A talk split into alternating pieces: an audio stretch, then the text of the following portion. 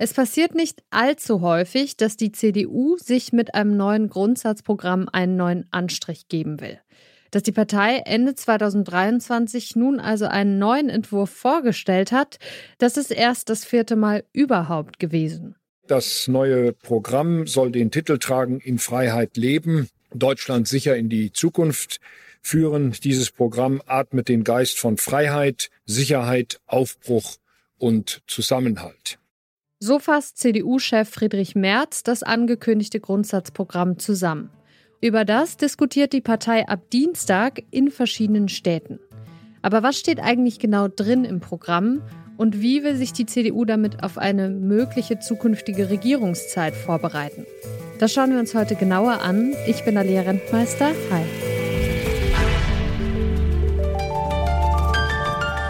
Zurück zum Thema.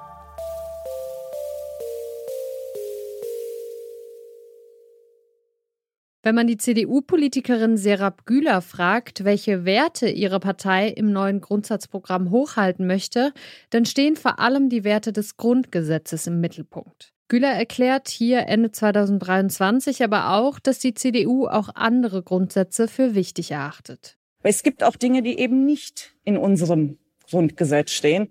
Und ich glaube, es ist wichtig, das besonders an diesen Tagen jetzt hervorzuheben. Es ist das Existenzrecht Israels. Das ist für uns Staatsräson und das ist für uns als CDU auch ein wesentlicher Teil unserer deutschen Leitkultur, was uns ganz entschieden von vielen anderen Nachbarstaaten eben auch unterscheidet. Ja, der Begriff Leitkultur, der fällt bei der CDU momentan ziemlich oft. Insgesamt gibt man sich im neuen Grundsatzprogramm mal konservativ und mal wirtschaftsliberal. Gefordert werden mehr Restriktionen bei der Einwanderung und mehr Freiheit für die Privatwirtschaft. Dazu ein leicht aktualisiertes Bild von Ehe und Familie. Wie das neue Grundsatzprogramm insgesamt aussieht, darüber habe ich mit Uwe Jun gesprochen. Er ist Professor für Politikwissenschaft an der Uni Trier und er hat mir zu Beginn erklärt, in welche Richtung die CDU mit dem Programm steuert. Ja, man kann sagen, dass man schon Kontinuität zur Merkel-Ära herstellt in manchen Bereichen. Äh, wie Sie bereits schon erwähnt haben, geht es in kulturellen Fragen dabei eher anzuknüpfen in vielen Punkten an die Merkel-Ära. Also man will keine äh, deutlich konservativere Gesellschaftspolitik mit einer Ausnahme bei Migrationsfragen, nämlich da strebt die CDU dann doch nach restriktiverer Migrationspolitik. Äh, da will man sich von der Merkel-Ära deutlich lösen. Ähm, und was auch deutlich erkennbar ist, dass marktliberalere Positionen wieder bei der Union Anklang finden. Das heißt, man versucht Unternehmenssteuerreformen durchzudrücken. Man will den Unternehmen wieder bessere Bedingungen bieten. Äh, man will insgesamt stärker wieder angebotsorientiert handeln. Das sind also Aspekte, die bei der Union dann im Vordergrund stehen in diesem Grundsatzprogramm. Nun wird der Entwurf auf mehreren Konferenzen mit der Parteibasis diskutiert. Welchen Zweck erfüllen denn diese Grundsatzprogrammkonferenzen? Geht es hier vor allem darum, die Parteibasis in die Entscheidungsprozesse mit einzubeziehen? beziehen? Ja, Friedrich Merz ist ja von der Parteibasis gewählt worden. Er ist der erste Parteivorsitzende der Union, der CDU, äh, der von der Basis gewählt wurde. Und er hat ja auch versprochen, die Basis immer wieder zu berücksichtigen bei allen wichtigen Schritten. Und in der Tat geht es hier darum, zum einen die Basis zu informieren, mit der Basis aber auch zu diskutieren, ähm, man hat aber auch schon im Vorfeld übrigens die Basis befragt, bevor man überhaupt dieses Grundsatzprogramm erstellt hat. Das heißt, die Basis konnte bereits im Vorfeld der Erstellung dieses Entwurfs äh, ihre Meinungen ihre Sichtweisen darstellen und hat auch schon Einfluss genommen, wie wir an einzelnen Punkten sehen. Etwa in der Migrationspolitik war die Basis schon deutlich erkennbar darum bemüht, restriktivere Positionen einzubringen. Ähm, das heißt, ja, es findet hier äh, ein Diskussionsprozess statt zwischen der Parteispitze und der Parteibasis und das war auch das Versprechen, was Friedrich Merz beim Amtsantritt gegeben hat. Inzwischen ist Friedrich Merz seit zwei Jahren Vorsitzender der CDU und die befindet sich ja seit der letzten Bundestagswahl in der Opposition. Wie hat Merz die Partei inhaltlich seitdem geprägt? Er versucht, die Partei in der Tat wieder etwas konservativer zu färben.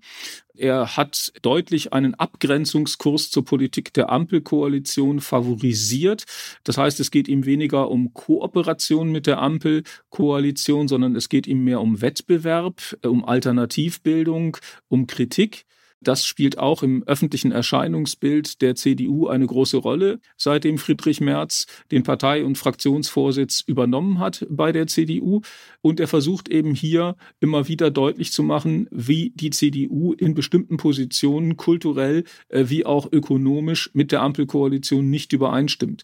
Hier eben auch der Versuch einer partiellen Korrektur der Merkelschen Politik, aber nur eben partiell. Es sind durchaus auch Kontinuitäten erkennbar. Wie gesagt, in gesellschaftspolitischen Fragen sieht man, dass man mit Ausnahme der Migration eher einen offeneren Kurs einen äh, fährt als äh, noch vor 20 oder 30 Jahren. Hier sind also die Anknüpfungspunkte an die Merkel-Ära erkennbar. Mit Carsten Linnemann als Generalsekretär hat er aber einen Befürworter der Marktwirtschaft in eine zentrale Stellung äh, innerhalb der Partei gebracht. Und das merkt man eben auch, dass hier marktliberale, angebotsorientierte Positionen sich in der Märzzeit äh, in der Partei wieder deutlicher ausgeprägt haben und sozialstaatskritischere Positionen, insbesondere was Leistungen des Sozialstaats betrifft, in der CDU wieder äh, stärker favorisiert werden. Wie geschlossen steht die Partei denn hinter Friedrich Merz? Beziehungsweise inwiefern gibt es vielleicht auch innerhalb der Partei derzeit Meinungsverschiedenheiten, wie man sich jetzt ausrichten sollte? Merz ist nicht ganz unumstritten. Das hat mit einer Frage zu tun und auch mit einem Erlebnis, das die CDU beim letzten Mal bei der Bundestagswahl gemacht hat, nämlich die Frage, ist Friedrich Merz der geeignete Kandidat für die Kanzlerschaft? Seine Werte in der politischen Mitte ähm, gerade bei den entscheidenden Wählern, Wechselwählern der politischen Mitte sind eher schlecht. Er ist dort nicht besonders beliebt und populär. Er hat seine Anhänger eher am rechten, am rechten Rand, auch bei der Stammwählerschaft der CDU und bei der Mitgliedschaft. Dort weiß er zu punkten. Aber es gibt eben viele, die zu Recht darauf hinweisen, auch innerhalb der CDU, äh, dass man Bundestagswahlen in der politischen Mitte gewinnen muss. Das hat Merz versucht jetzt zu beantworten, indem er zum Beispiel Koalition mit den Grünen nicht ausschließt, sondern sagt, das wäre durchaus eine Option. Damit ist er diesen Kritikern, dazu zählen etwa der nordrhein-westfälische Ministerpräsident Wüst, der auch als Mitbewerber um eine Kanzlerkandidatur gilt, aber auch der Berliner regierende Bürgermeister oder der schleswig-holsteinische Ministerpräsident zählen dazu, äh, dass die eben sagen, wir müssen stärker auch noch weiterhin die politische Mitte adressieren. Das hat vielleicht Friedrich Merz nicht immer so im Blick, wie sich das Einzelne in der Partei wünschen. Und in der Tat kann man sagen, äh, würde derzeit äh, nach dem Stand der Dinge Friedrich Merz ein Risikofaktor mit Blick auf die Kanzlerschaft, äh, die Kanzlerkandidatur darstellen, aufgrund dieser wenig positiven Werte bei den Wechselwählern der politischen Mitte. Für die CDU geht es zu Beginn des Wahljahres 2024 darum, inhaltlich Stellung zu beziehen. Wofür steht man, mit wem möchte man koalieren und wie konservativ oder liberal will die Partei sein? All diese Fragen, die werden bei den Konferenzen zum Grundsatzprogramm mit der Parteibasis diskutiert werden.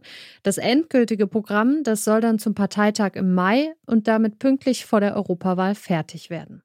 Das war es von uns für heute. Die Redaktion dieser Folge hatte Lars Fein, Audioproduktion Florian Drexler und ich bin Alia Rentmeister. Macht's gut.